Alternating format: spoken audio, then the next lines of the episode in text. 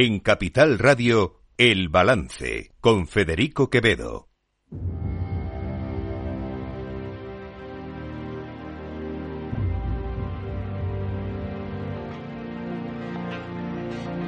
Los martes a las ocho y media en El Balance nos vestimos de gala para recibir los debates Transforma España de la mano de Eduardo Serra y moderado por Federico Quevedo, todas las semanas dedicaremos un espacio a reflexionar y debatir sobre aquellos asuntos que contribuyan a transformar el futuro y hacer del nuestro un país mejor. Eduardo Serra, buenas noches. Buenas noches, Federico. En nuestro debate Transforma España nos toca hablar a ti y a mí, un ratito. y además de un tema muy de actualidad, porque es que estamos todos los días con esto. De una manera o de otra, esta dicotomía entre la derecha y la izquierda sigue estando presente. Yo no sé si inevitablemente o, o, realmente los, la izquierda y la derecha las ideologías han... Hay quien dice que han muerto, pero yo sigo viendo ahí mucha ideología, o por lo menos mucho intento de ideología. Sí, lo hay. Y, probablemente sea una reminiscencia del pasado, porque realmente las, eh, las palabras de izquierda y derecha vienen de la Revolución Francesa. En la Asamblea Nacional, los que estaban eh, a un lado eran los jacobinos y otros los girondinos y por tanto era una posición geográfica, era todo lo que decía. Eso eh, durante el siglo XIX se extiende las ideas de la Revolución Francesa. Básicamente las ideas de igualdad y libertad. La tercera idea que era fraternidad, esa queda un poco más apagada, porque la que realmente enciende los ánimos es la, la libertad y la, y la, igualdad. Lo que sucede y, y, nace prácticamente al mismo tiempo que la Revolución Francesa es la Revolución Industrial. Hay que decir que de esta se habla muy poco. De la Revolución Industrial se han escrito ríos de tinta y se seguirán escribiendo.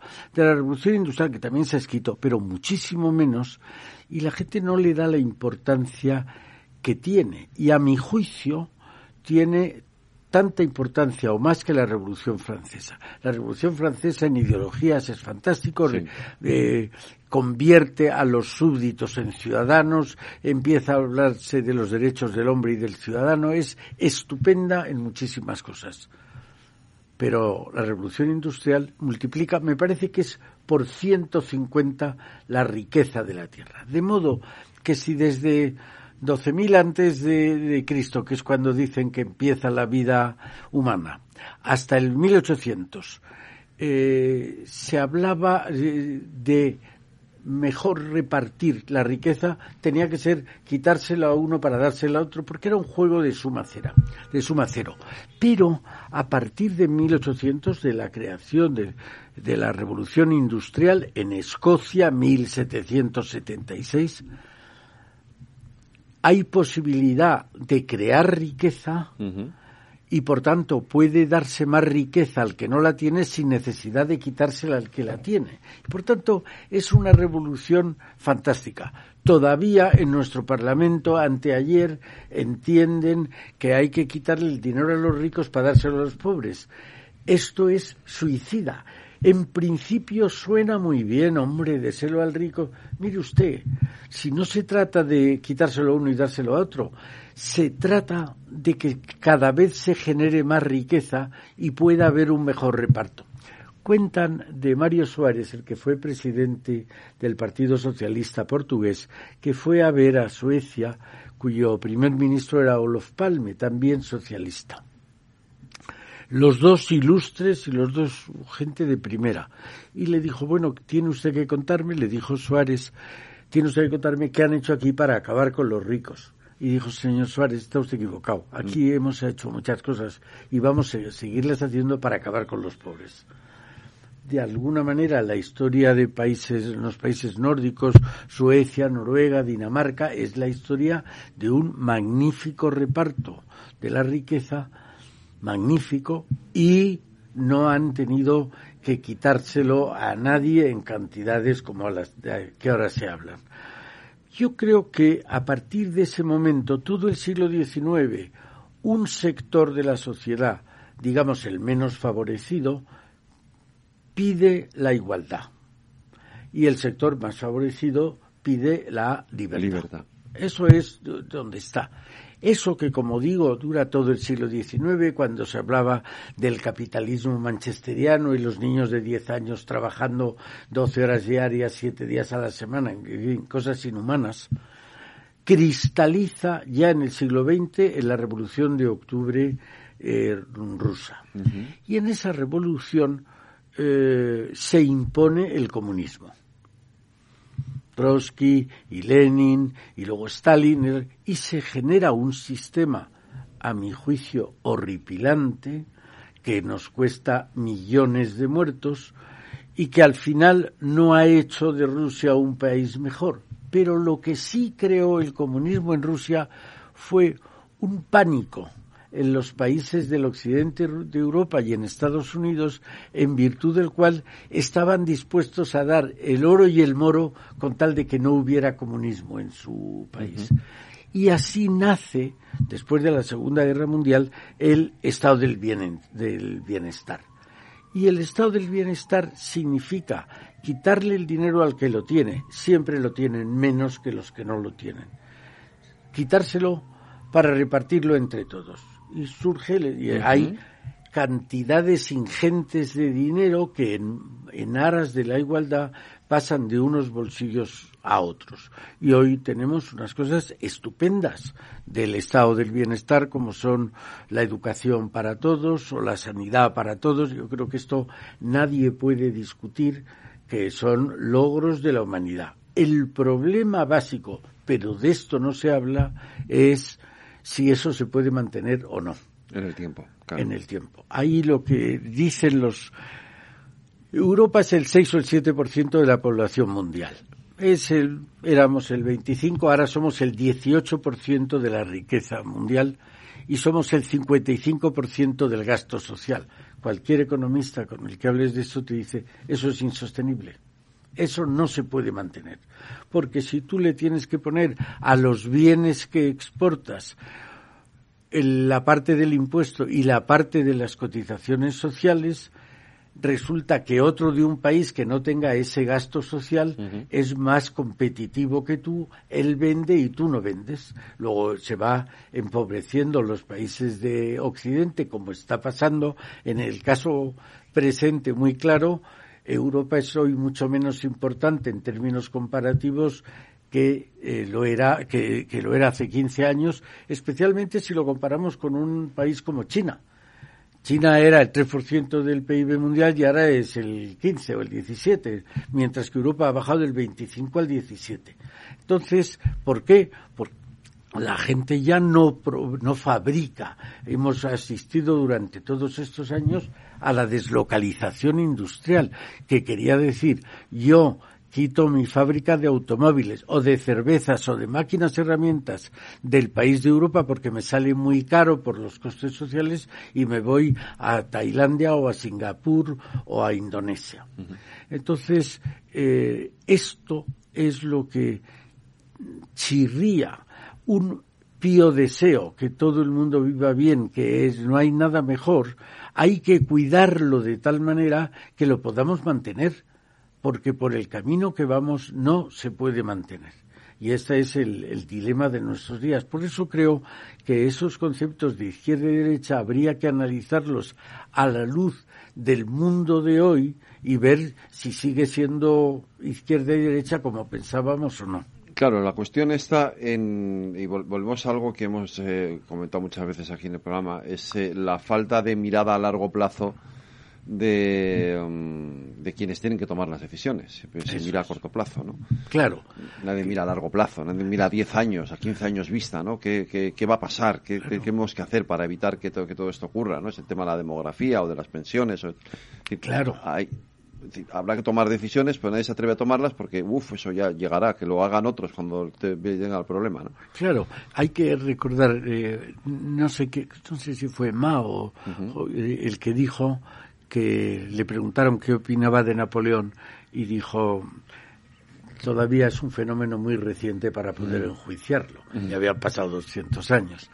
Eh, los sistemas políticos occidentales, las democracias, están regidas por políticos elegidos, pero cada muy poco tiempo, cada cuatro o seis años, con lo cual lógicamente ellos miran a cuatro o seis años y lo, el que venga detrás, como dice el dicho castizo, carree. Sin embargo, en países, bueno, ahora estamos viendo cómo Rusia toma las decisiones. Putin lleva en el poder de ruso más de 20 años. Eh, o los chinos.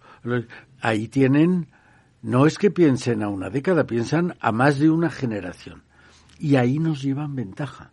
Entonces, creo que esto lo deberíamos pensar de buena fe, con, eh, en, ambiente de concordia, pero pensar si no estamos sacrificando a nuestros propios países. Pero bueno, eso es un, digamos que eso es una posición más pragmática y eso está muy lejos del debate ideológico que ahora mismo tenemos en no solo en España, en, toda, en general en toda Europa, pero en España desde luego de un modo muy, muy particular. ¿no? Y ahí te planteo una cuestión, porque los paradigmas que hasta hace no mucho definían a la izquierda y a la derecha son los mismos ahora o han cambiado? Yo creo que han cambiado y mucho. Han cambiado por muchas razones, muchas razones. Una muy elemental. Antes la izquierda defendía a los trabajadores. Los trabajadores eran defendidos por los sindicatos.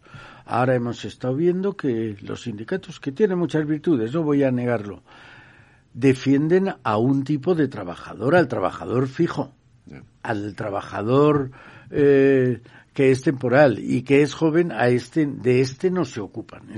Ahí ya vemos una diferencia elemental. Pero yo creo que el mundo en estos 200 años ha cambiado tantísimo que seguir manteniendo categorías que eran válidas hace 200 años les hacen perder sentido en la actualidad.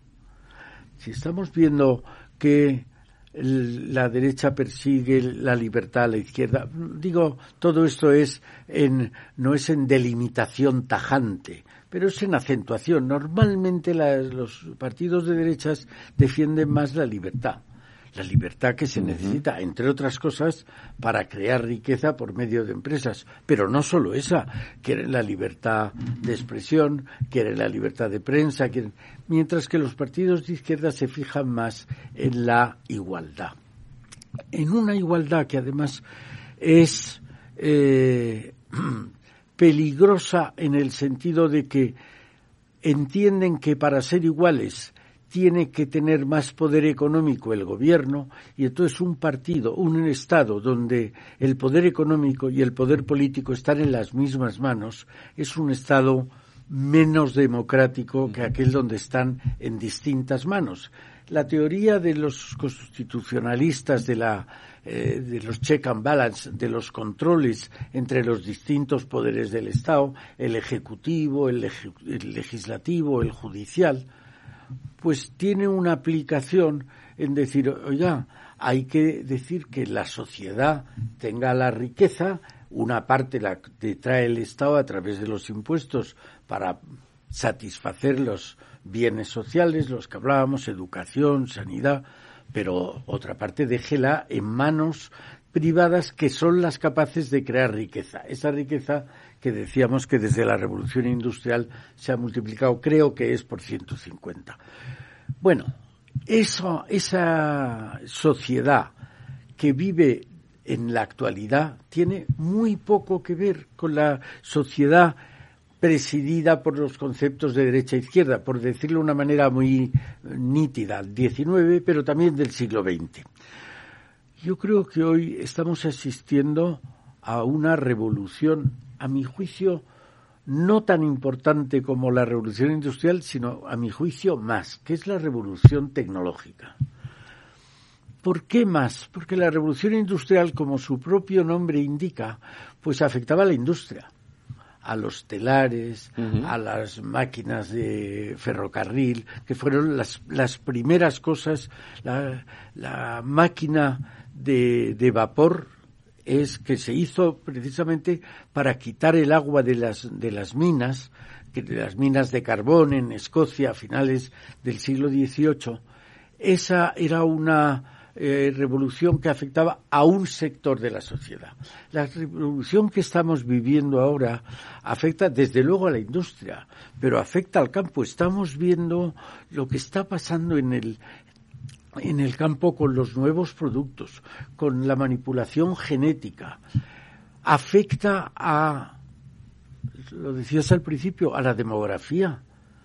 España, que ha pasado en muy poco tiempo de ser un país poco desarrollado a un país muy desarrollado, la media de hijos por mujer era 5 y ahora es 1,4. Eh, eh, ha sido un cambio fantástico, no digo bueno, eh, un cambio drástico. Pero no es solo en eso, las clases sociales. Antes había los nobles, los burgueses y ahora vemos la cantidad de gente que se ha incorporado por medio al estado de bienestar, las clases sociales no son las que eran hace 100 años, ni muchísimo menos. Pero incluso, habiendo variado las clases sociales, las relaciones entre las clases han cambiado mucho. Hoy el usted va desapareciendo, como va desapareciendo la corbata, ¿no? Entonces, yo creo que habría que hacer una reflexión entre todos. Esto, ya, estas sociedades desarrolladas son sociedades de gente madura. No tengo que decir que decida por mí un, otra persona. Hay determinadas cuestiones que son necesarias una especialización que yo no tengo. Pero muchas otras cuestiones las puedo decir yo sin necesidad de que las decida otro por mí. Pongo un ejemplo solo. En Estados Unidos, tú tienes un dinero y quieres ayudar, porque tienes dinero para ayudar a un museo. Tú decides si apoyas al Metropolitan o apoyas al MoMA. Tú lo decides. Y el Estado lo que hace es que usted decide apoyar a un museo que es un fin público que me interesa a mí, yo le desgrabo los impuestos que usted dedique a ese museo. ¿Qué pasa en países como el nuestro? Pues mire, yo, Estado, voy a decidir a qué museo apoya usted. Y en vez de desgravar con impuestos, yo le cobro los impuestos y yo digo si voy a apoyar al Museo del Prado, al Reina Sofía, o al... eso es la diferencia que todavía nos siguen considerando como menores de edad en muchos sentidos. Yo creo que esto convendría darle una vuelta por nuestro propio interés. Fíjate que, que mm, yo una de las cosas que además eh, tremendamente de actualidad ahora mismo, ¿no? que he percibido es el cambio de el, cambio de argumentos, en, de discursos, ¿no? Eh, antes eh, bajar impuestos era de derechas y subirlos era de izquierdas. Es verdad que desde que Zapatero dijo aquello de que bajar de impuestos también era de izquierdas, de, esa, digamos, esa línea divisoria se difuminó. Pero entonces ahora hemos entrado en, un, en una vertiente nueva de ese, de ese concepto de izquierda-derecha en función de los impuestos, que es yo, porque claro, la gente al final, a nadie le gusta que le suban los impuestos. Todo el mundo quiere que se los bajen y pase situaciones como esta, ¿no? Cuando estás pagando barbaridades por ir a la cesta de la compra o por la gasolina o por todo, dices, bájeme los impuestos, no me lo suba. Entonces, ¿cuál es el argumento para, para provocar esa confrontación, que en definitiva es lo que se busca, ¿no? Es eh, el estado del bienestar. Eh, yo le subo a usted los impuestos porque hay que sostener el estado del bienestar y los que dicen que los van a bajar lo que hacen es poner en peligro el estado del bienestar. Con lo cual te están engañando, te están diciendo, eh, es que si le bajo los impuestos, no, su hijo ya no va a poder seguir yendo al colegio público tendrá que ir a un colegio privado y no sé si usted va a tener dinero para pagarlos, ¿no? Eh, entonces ya te plantea y dice, bueno, pues a lo mejor que lo me los bajen, ¿no? Claro. Ese argumento es especialmente demagógico, mm. porque Primero, ha cambiado la sociedad. Estábamos hablando antes que España era un país típicamente subdesarrollado en los años 50 del siglo pasado y que ahora ya es uno de los países más desarrollados del planeta. Pero no es solo eso, es que al ser desarrollado hay mucha más gente que tiene dinero y mucha más gente que se ve obligada a pagar impuestos. Muchísima más gente. Y entonces, cuando el dinero te lo van a quitar a ti, entonces te quejas. Si viviéramos en un país como el que muchos políticos creen que todavía viven, pues hay que quitárselo al rico para dárselo al pobre. No caen en la cuenta de cuántos ricos hay, cuántos pobres hay y por cada euro que le quitas a un rico, ¿cuánto le llegaría a un pobre? Que sería una millonésima parte. Pero no es solo eso. Es que a veces, por poner, subir impuestos o poner impuestos nuevos, se pierde la recaudación.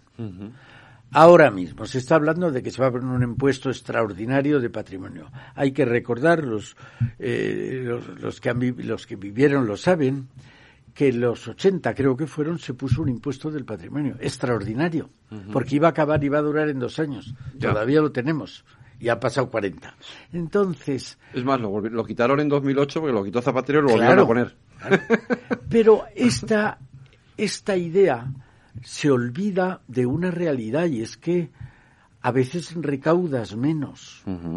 por, puede ser por dos motivos. Un motivo, yo cobro el eh, 12% de la riqueza, vamos a poner. Si lo bajo, gente que estaba viviendo en lo que se llama la economía sumergida dice, oye, ya, si me lo bajan al 10 me compensa pagar. Y entonces este empieza a declarar y empieza a pagar. De manera que habiendo bajado el impuesto aumenta la recaudación. Por el contrario, si yo subo el tipo impositivo, gente que hasta ahora pagaba va a decir que no paga. ¿Cómo? Pues con el caso que se está ahora discutiendo en, el, en las Cortes de si se hace un impuesto, se, se aumenta el solidaridad. de solidaridad, la gente, hay gente que se está marchando de España. Y este no va a pagar. No, claro. Se va a ir a Portugal y va a dejar de pagar. De manera que cuentas el argumento demagógico, que es para quitárselo a los ricos y dárselo a los pobres, y te encuentras con que recaudas menos para sostener el estado de bienestar. No digo que siempre se recaude menos, pero muchas veces se recauda menos. Pero no se dice. ¿Por qué? Bueno, hay una cosa incómoda de decir, yo creo pero que es verdad. Y es que cuando tú le dices a un señor, ¿usted qué quiere? ¿Que los ricos paguen más o menos? Todo el mundo te dice que quiere que paguen más. Pero la, cuestión curiosa está, ¿y quién es rico? Mm. Todo el mundo te contesta el que gane un euro más que yo. Mm. Yo no soy rico.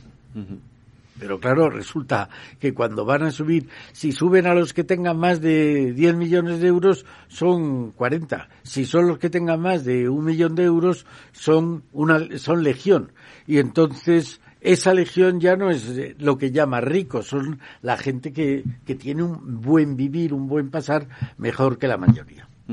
Pero fíjate, yo tenía la sensación de que todos esos paradigmas que, conocíamos de la confrontación entre la izquierda y la derecha y que tienen que ver con, los ricos, con los pobres, con las diferencias sociales, etcétera, pues más o menos habían ido diluyendo eh, porque al final, claro, las sociedades han crecido, se han enriquecido, se han igualado, entre comillas. Es verdad que sigue habiendo ricos muy ricos y pobres muy pobres, eso es inevitable y aunque haya animales que digan, como decía alguno en alguna televisión, que lo que hay que hacer es quitarles todo el dinero a los ricos para dárselo a los pobres, a Robin Hood, pero es que esto es un absurdo, que, nadie se plantea semejante barbaridad, pues eh, la inmensa mayoría entran, eh, eh, digamos, conviven en un... En, un... En un ambiente económico parecido. Eso es.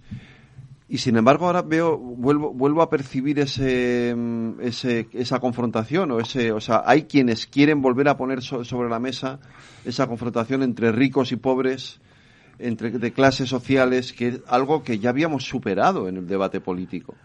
Sí, es verdad. Yo creo que ahí la envidia juega un papel importante. Azuce usted, porque si usted azuza contra el rico, el que se considera pobre, que es casi todo el mundo, va a ir contra el rico y va a estar a favor de eso y te van a elegir a ti, que se hacen por razones electorales. Lo más triste de esto es que no se hace para arreglar la sociedad o sostener el estado de bienestar, sino que se hace para que la gente les elija. Estamos donde, en una sociedad donde cada día más argumentos son puramente electoralistas. Y eso es eh, yo comprendo que para que un político haga lo que tiene que hacer, lo primero que necesita es ser elegido. Pero hay un cierto pudor. No diga usted lo contrario de lo que va a hacer. Y esto, por desgracia, hemos visto demasiadas veces. ¿no? Yo creo que, eh, por fortuna, ha aumentado muchísimo el número de gente que ha mejorado su nivel de vida. Muchísimo increíblemente. Si no hablamos de España, hablamos del mundo. en los últimos 70 años algo así como mil millones de personas han dejado de tener hambre. Mil millones.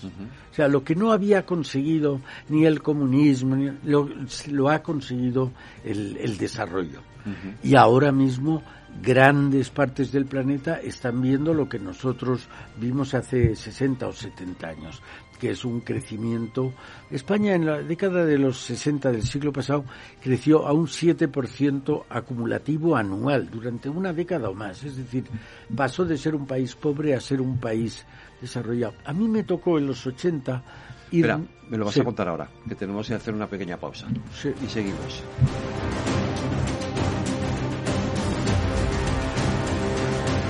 Transforma España.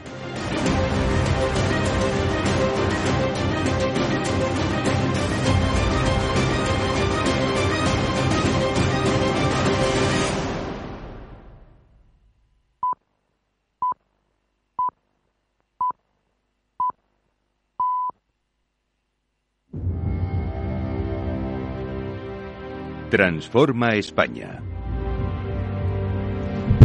Las nueve de la noche, una hora menos en las Islas Canarias, siguen ustedes en la sintonía de Capital Radio y seguimos en nuestro debate Transforma España analizando ese viejo conflicto, ese viejo dilema entre la izquierda y la derecha y, en fin, reflexionando sobre los viejos y los nuevos paradigmas que diferencian o no diferencian a unos y a otros. ¿Te habías quedado en que en los años 80? Sí, y, me tocó, en los años 80, a mí me tocó, yo estaba en defensa y me tocaba hacer adquisiciones de material. España tenía el material en defensa muy viejo, muy obsoleto y necesitábamos reponerlo. Y había que ir pues a capitales europeas y a, a, Washington, a Estados Unidos a comprar. Allí compramos las fragatas, aunque luego se fabricaron aquí, compramos los aviones que luego se fabricaron aquí los Eurofighter y tal.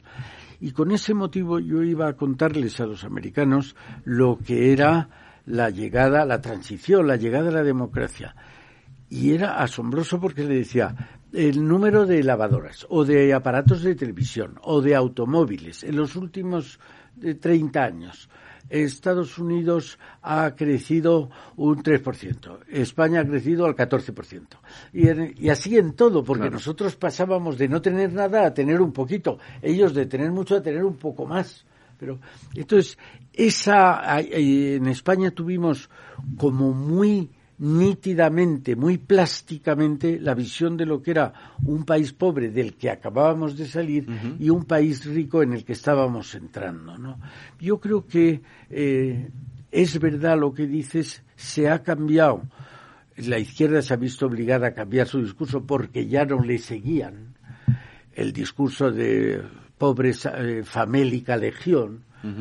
Y entonces se ha ido a nuevos discursos, algunos de ocurrencia, pero otros que son realidad. Yo creo que la sostenibilidad del planeta hace 50 años, si el hombre había conseguido, el caso más claro es poner un pie en la luna, todos estábamos contentos. Pero eh, ya entonces hubo un chiste en un periódico español que decía el hombre ha pisado la luna. Punto. Era de las pocas cosas que le quedaban por pisar, criticando ese avance de la humanidad entonces, había, ya ahí había un, eh, un inicio de la eh, sostenibilidad, de la preocupación por el, ecologismo. ¿no? Yo creo que esa es una bandera razonable y que quizá la derecha ha tardado más tiempo en coger, eh, aunque ha tenido algunas ideas equivocadas. la energía nuclear, ¿por qué nos cuesta la energía, la barbaridad que nos está costando ahora. Porque mire usted, se dijo que había que hacer un parón nuclear. Ahora los que lo propusieron están arrepentidos, porque ahora alguien les tendría que decir, por su culpa, por no tener parón nuclear que no tiene Francia o que... Esa, esa es... El cambio climático es otro nuevo discurso que ha cogido mejor la izquierda que la derecha yo otros ya no los veo tan necesarios. Eh, alguno, por ejemplo, el, animalismo. El ver que los animales, cuando yo estudiaba, el, el, hombre era el único ser titular de derechos. Ahora ya se hablan de derechos de los animales y probablemente sea un adelanto, no lo voy a criticar. El trato con otras culturas, otra vez por la contraposición. Cuando yo tenía 12 años en los colegios nos daban para el domun unas huchas que eran la cabeza de un negro o la cabeza de un indio o la cabeza de un chino. Eso ahora no se puede hacer. Ahora sería un... pero que es, va mejor a esta visión de comprender o de intentar comprender a las otras culturas o a las minorías que decíamos. El multiculturalismo. Eso. el multiculturalismo es decir, todas son iguales. Yo en eso no estoy tan de acuerdo. No, la izquierda sí. Sí. Es multiculturalista. Sí, sí. Yo en eso no estoy de acuerdo, me parece que yo tengo una cultura que es la mía, mi obligación es respetar, a las demás, y las demás pero no decir, pero a mi modo de ver no es igual una cultura como la nuestra que considera igual a la mujer y al hombre. No es igual que la del Islam, donde considera a la mujer ontológicamente subordinada al hombre. Pues mire, usted no me da igual. Y el que dice el papel de la mujer dice de muchas otras cosas eh, en la sociedad. ¿no? Yo creo que eh, con otros seres, con, con otros eh, animales, con otros seres humanos, estamos mejorando la relación. Hay otras cosas en las que no estoy tan seguro de que estemos mejorando. Pero sí hay un nuevo tipo de sociedad, hay un nuevo tipo de familia. Esa familia monoparental no existía la palabra hace 50 años. ¿Qué me dice usted de, mucho que la madre que era viuda o el padre que era viudo, pero no había familias, lo que hemos dicho antes de la demografía, la duración de la vida humana, de ahora la esperanza de vida media en España, que es de las más altas del mundo, es 85 años, con una cierta ventaja para la mujer sobre el hombre, ¿no? Eh, nuevo trabajo y nuevas clases sociales. Antes no se, se hablaba de pobres y ricos, pero no se hablaba de jóvenes y, mayores. Y hoy una división de la sociedad es los mayores tienen más capacidad económica porque han tenido en su tiempo trabajos más permanentes, por, porque ahora disfrutan de la pensión, cosa que hace 50 años no se disfrutaba en la cuantía de hoy. Pero fíjate cómo los, eh, los em, discursos se radicalizan en los extremos y, confluyen en el, en, el, en el centro. Quiero decir, em, entre, los partidos más de centro derecha y de centro izquierda, no quiero poner nombres, ¿no? porque no, yo no creo que sea un problema solo de España, eh, se difuminan algunos, eh, algunas diferencias entre ellos, se difuminan, es decir, por ejemplo, el tema de la defensa, hoy lo hemos visto, ¿no? Partidos socialdemócratas apoyan la militarización cuando tradicionalmente la izquierda era antimilitarista y sin embargo ahora hoy hemos aprobado un 25% de subida del impuesto del presupuesto de defensa que obviamente el Partido Popular estará de acuerdo con eso, ¿no? Sin embargo, el socio de extrema izquierda del gobierno no. Hablabas del cambio climático. El centro derecha entiende el concepto, lo apoya y lo defiende. Sin embargo, la extrema derecha lo niega. Es negacionista del cambio climático.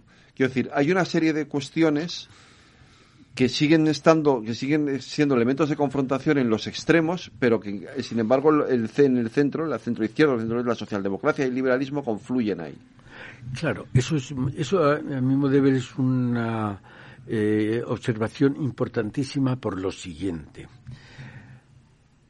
tradicionalmente en la democracia española ha habido un bipartidismo imperfecto porque existían y existen los partidos nacionalistas, pero básicamente sabíamos que de los 350 escaños del Congreso, 300 eran para la suma PP-PSOE. Y entonces se discutían lo que llaman el caladero de votos, la discusión estaba para ver quién le quitaba votantes del centro, el PSOE al PP o el PP al PSOE. Se lo discutían ahí. Estaba en el centro. Luego predominaba la moderación, predominaba la concordia. a partir del siglo XV, del siglo XV, del año 15, 2015, yo diría mejor, a partir de la crisis del 2008, aparecen nuevos partidos.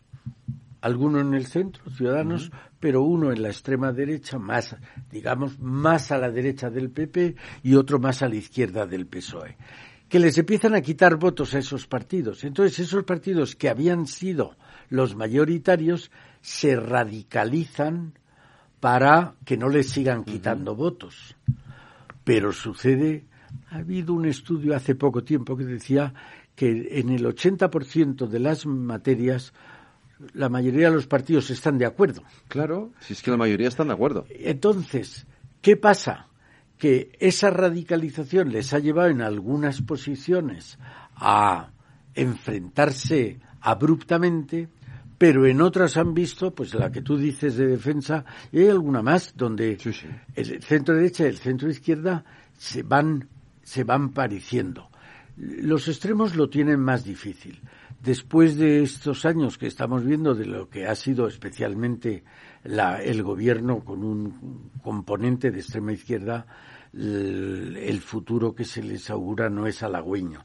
Y esto probablemente las formaciones políticas mayoritarias tomarán nota y actuarán en consecuencia, ¿no? Em, hemos hablado de, una de las revoluciones eh, que lo hemos dejado ahí un poquito pendiente, que yo creo que es trascendental en el siglo XXI eh, y que también condiciona muchísimo los discursos de, de unos y de otros, que es la revolución tecnológica. Desde luego, ¿no? desde luego. Yo creo, como te decía, me parece que es más importante que la revolución industrial, porque primero afecta a las industrias, sin duda, pero a otras empresas que no son industriales, a la agricultura, a los servicios, a las administraciones, a las familias, a las personas. El, teléfono móvil no se puede decir que sea un producto para la industria, es para todo el mundo. Entonces, primero afecta a todo el mundo y segundo afecta en en una profundidad, a mi modo de ver, más grande está, que la revolución industrial. Está afectando a nuestros hábitos, a nuestra manera de comportarnos, a las relaciones sociales. Estamos viendo con lo que la novedad que ha supuesto el teletrabajo estamos viendo que hay una posibilidad, después de que en algunos países, en concreto en el nuestro, la gente se ha ido a vivir a las grandes poblaciones y ha dejado vaciada una parte importante de nuestro territorio, las tecnologías van a permitir o están permitiendo que se vuelva. Es decir, hay, eh, afecta con más profundidad de lo que afectó la revolución industrial. Tercero, afecta al trabajo. Cuando la revolución industrial empezó en Inglaterra, se suscitó un movimiento obrero que se llamaron los luditas, que rompían las máquinas. ¿Por qué creían que las máquinas eh, quitaban puestos de trabajo? Y entonces, luego se ha demostrado que hay, con máquinas hay más puestos de trabajo que sin máquinas, pero en fin. Bueno, ahora estamos viendo la cantidad de puestos de trabajo que están en riesgo con las nuevas tecnologías. Ya no es solo que sustituya como la revolución industrial es músculo y en vez de tener a 40 eh, trabajadores haciendo una carretera o asfaltándola, ahora tenemos unas máquinas que las manejan uno o dos y hacen el mismo trabajo o más. Pero es que ahora se sustituye el, no el músculo sustituye la inteligencia. Entonces estamos viendo como las inteligencia artificial, los, el software, los ordenadores están haciendo trabajos que antes tenían que hacer un montón. Pensemos en el trabajo de los contables. Yo creo que esto, como hemos aprendido de la revolución ludita, no va a quitar puestos de trabajo. Sigue siendo necesario el asesor contable sigue siendo necesario, pero ya no tiene que pasarse la vida haciendo operaciones de mm, suma o de multiplicación o división. Ahora lo que tiene que vigilar es que las operaciones que han hecho las máquinas, los programas de software, son correctas. Es decir, eso también ha producido una menor necesidad del trabajo. Estamos hablando de la semana de cuatro días. Hace nada ha salido Carlos Slim diciendo que propone la semana de tres días de trabajo. Ojalá. Claro, Aunque no pues llegaríamos 12 horas aquí para hacer, claro, Pero ¿eh? bueno, no, pero él decía, con 12 horas y tres días, yo lo que hago es dar trabajo para los otros tres días a otro tanto de la población ocupada. Era una, él decía, una lucha contra el desempleo. El desempleo. Pero bueno, quiero decir, hay unos cambios en, en las en las técnicas que utiliza la sociedad que están cambiando la fisonomía de nuestras de nuestras ciudades. El que hoy en, vea una gran capital Madrid Barcelona Valencia Sevilla Bilbao o vea esa España abandonada no se parecen en nada. La, la- eh, la- la tecnología ha generado unas ciudades distintas, una vida, unos medios de transporte distintos y lo que viene va a ser todavía mayor cambio. Todos los expertos nos dicen que estamos en el comienzo de la revolución tecnológica, es decir, que lo que va a venir y, y se ve por las ya cuando individualizas las nuevas tecnologías. Hace unos años se hablaba de nuevas tecnologías, ahora se habla de el big data y se habla de la inteligencia artificial y se habla del blockchain y se habla del internet de las cosas y se habla que se van superponiendo unas tecnologías a otras y que todas ellas no sumadas sino multiplicadas nos cambian la vida todavía mucho más. Por eso seguir colgados de conceptos del siglo XIX es algo, algo peor que un crimen, es un error. Luego, realmente más allá de lo que es un debate puramente electoral o, o- o inmediato, ¿vale?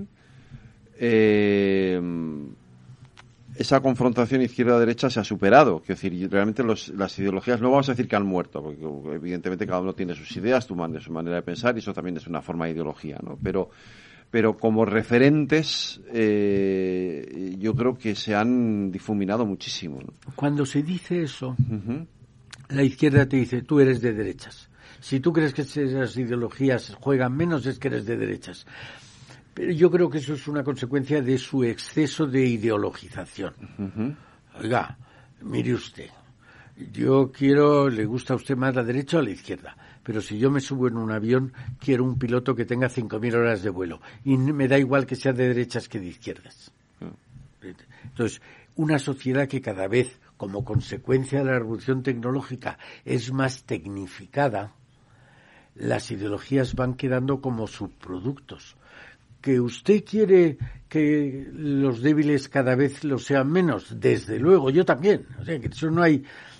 Pero eso es un- una parte que no va en contra de la profesionalización, de la tecnificación de la sociedad. Eso es, eso es eh, mi manera de, de pensar, ¿no? Pero nos queda mucho, sobre todo estamos yendo a una ideologización en sectores que no la habían tenido y que, o que la habían tenido menor, pero que es muy mala en el sector de la educación. Eh, no podemos formar a una sociedad donde pues, en cada autonomía se explique una historia diferente, porque al final cuál es el, el- el elemento común, el que nos pone a todos, eh, digamos, en la misma línea. Pues, la nación, la patria, como le queramos llamar. Si usted le explica el pasado, y no hay mejor manera de vislumbrar el futuro que conociendo el pasado, de manera radicalmente diferente en 17 autonomías, usted no está haciendo porque en el futuro sigamos siendo una nación. ¿Y qué ventaja tiene ser una nación? Pues mire, es posible que eso se pudiera discutir, pero en época de globalización, el partirse en pedazos es renunciar a tener voz en el mundo. Eh, Pongo un ejemplo. En el año 2000, entre las diez mayores economías del planeta había cuatro europeas. Alemania, Reino Unido, Francia e Italia. Ya en el año 22 solo queda una, Alemania.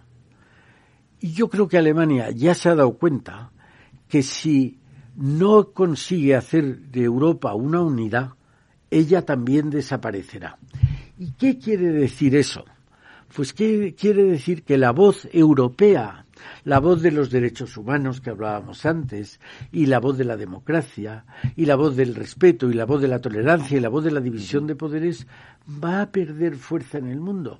¿Y quién la ganará? No lo sé esa fuerza, quién la ganará. Pero si son los tártaros, pues me gusta menos. No digo, no critico en nada a los tártaros, pero me gusta menos las costumbres de los tártaros que las mías me gusta menos la dictadura que la democracia. Entonces, si yo quiero que se me siga escuchando, tengo que tener voz. Y tener voz te lo da, entre otras cosas, el tamaño. Pero entonces, eh, eso me lleva a una reflexión que yo me he hecho muchas veces cuando se habla de. cuando se dice, estamos ante el fin de las ideologías. Y yo pienso, no estamos en el fin de las ideologías, estamos en el nacimiento de nuevas ideologías. Probablemente eh, hubo un ministro de Franco que se llamó Gonzalo Fernández de la Mora, por otro lado un ministro que escribió un libro que se llamó que, tuvo éxito, que se llamó El crepúsculo de las ideologías. Y defendía esa tesis, claro, la crítica era un franquista. Y, sin embargo, cuando colapsa la Unión Soviética en los años primeros de los 90, poco tiempo después, Fukuyama, que es un eh, pensador americano muy ilustre, escribió El fin de la historia. Ya pensaba que todo el mundo iba a abrazar la democracia y los derechos humanos y que entonces se había terminado las luchas, las conflagraciones. Él dice que no era exactamente ese sentido, pero así se interpretó por la mayoría de los lectores. Y estamos viendo lo equivocado que estaba. Eh, sigue habiendo, tenemos una guerra en Europa ahora, sigue habiendo conflictos por todos lados y la democracia está lejos de imponerse. Estamos viendo lo que pasa en distintas eh, regiones del mundo y no está todo el mundo abrazando la democracia. Y deberíamos tener cuidado y darnos cuenta en qué critican la democracia para poder contrarrestar estos ataques.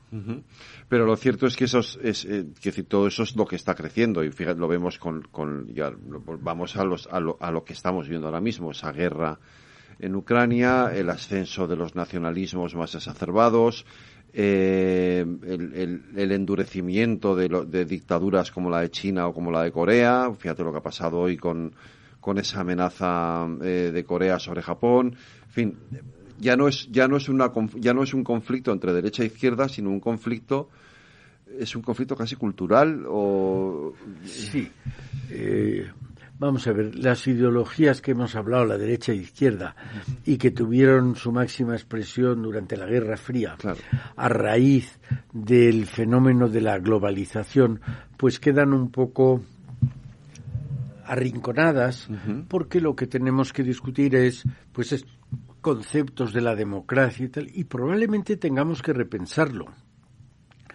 Si creemos que todo el mundo, toda la sociedad española, está igualmente interesada en la democracia, en la división de poderes, en el legislativo, en el ejecutivo, estamos, creo que estamos equivocados. Esa es la, cuestión. La, mayor parte de la gente lo que quiere y hace muy bien, es vivir mejor. vivir mejor. Eh, la, de, la burguesía ilustrada que trajo la democracia, pues esa sí está interesada. Pero otra gente yo creo que está, digamos, menos interesada. ¿Por qué se está poniendo de moda a China? Porque están creciendo al 6% anual. Y a un tío que esté en un pueblo arrinconado, el decirle, oiga, ¿qué quiere usted? ¿Crecer al 6% y, y no tener no digo libertad de expresión, pero no tener eh, derecho a votar o derecho a sindicarse o crecer al uno y medio y tener todo tipo de derechos. Pues yo creo que nos sorprendería las respuestas que nos darían. Pero hay más de eso. Eh, Rusia, Putin, se ha encargado de prostituir las democracias. Está demostrado que han intervenido en las presidenciales francesas y en las presidenciales de Obama y en las presidenciales de Biden y en el Brexit. Han intervenido, han manipulado, han eh, han falseado la voluntad popular y la gente dice, pero qué democracia estoy viviendo si esto nos lo, con unos ordenadores me lo, me lo quitan. Y luego también esos populismos dentro de nuestros países que están diciendo que la democracia burguesa, liberal no sirve y están buscando otra, otra salida. Y hemos visto sus casos. Hombre, al final les vemos que al final son incapaces de criticar a Putin o a Irán, porque si les han financiado. Entonces, creo que debemos ser conscientes, y hay unas encuestas abracadabrantes de la falta de apoyo, tanto en Estados Unidos como en Europa, a la democracia en las sucesivas generaciones. Los nacidos en los años 30, 40, 50 del siglo pasado, pues un 70% creían que la democracia era esencial para su propia vida. Ahora esos eh, porcentajes han bajado del 70 al 30%. Ahora ya hay mucha gente que dice, no, para mí la democracia esto... Y si nos vamos a la calle a preguntar lo que le interesa, veríamos cuáles son los resultados. Y serán tremendos, probablemente, porque efectivamente la gente lo que le preocupa ahora mismo es sobrevivir. Claro. Claro. Y no solo sobrevivir, es vivir mejor también. ¿no? es solamente sobrevivir, es que el, que el que necesita sobrevivir es sobrevivir, pero el que ya vive dice, no, yo quiero vivir todavía mejor, de lo que vivo. Y esa es mi principal preocupación. Los griegos clásicos decían primum vivere de inde y después filosofare. Pues claro, primero la gente dice, yo quiero que mis hijos coman caliente, ¿sabe usted? Luego me gustará mucho el poder escribir en un periódico, pero primero quiero que mis hijos coman caliente. Yo no soy capaz de discutir eso. No, pero claro, la idea de democracia liberal, todos los principios básicos, lo que, volvemos al principio, igualdad, libertad,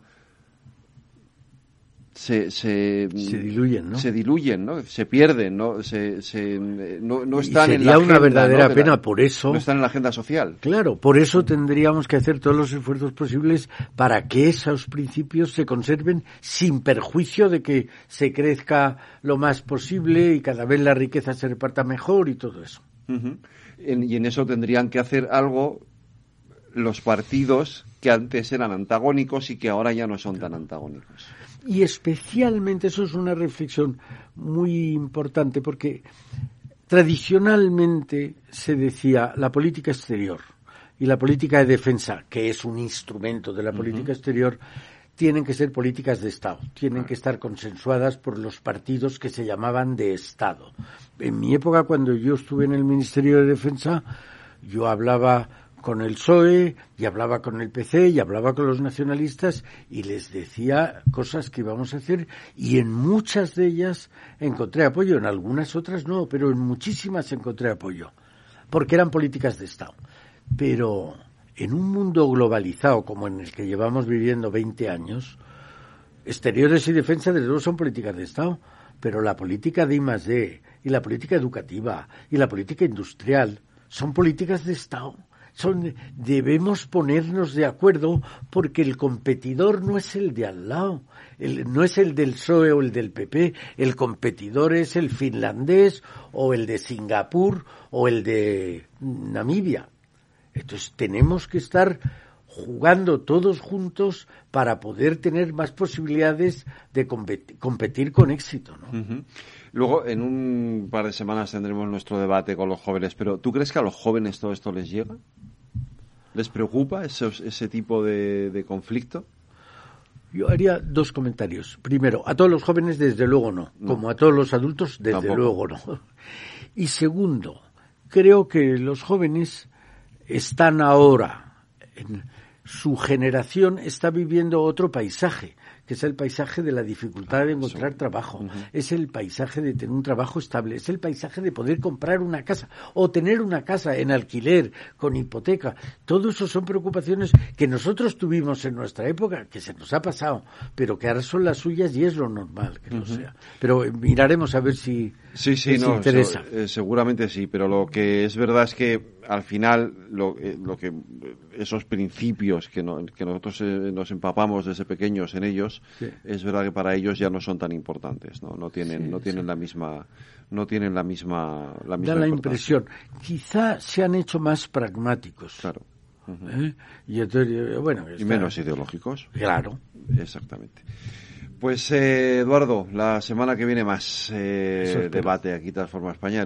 oye, ha sido intensito, ¿eh? No, no, ha estado mal. Pues aquí estaremos el próximo martes. Aquí te espero, efectivamente. Un abrazo, Eduardo. Muchas gracias. A vosotros.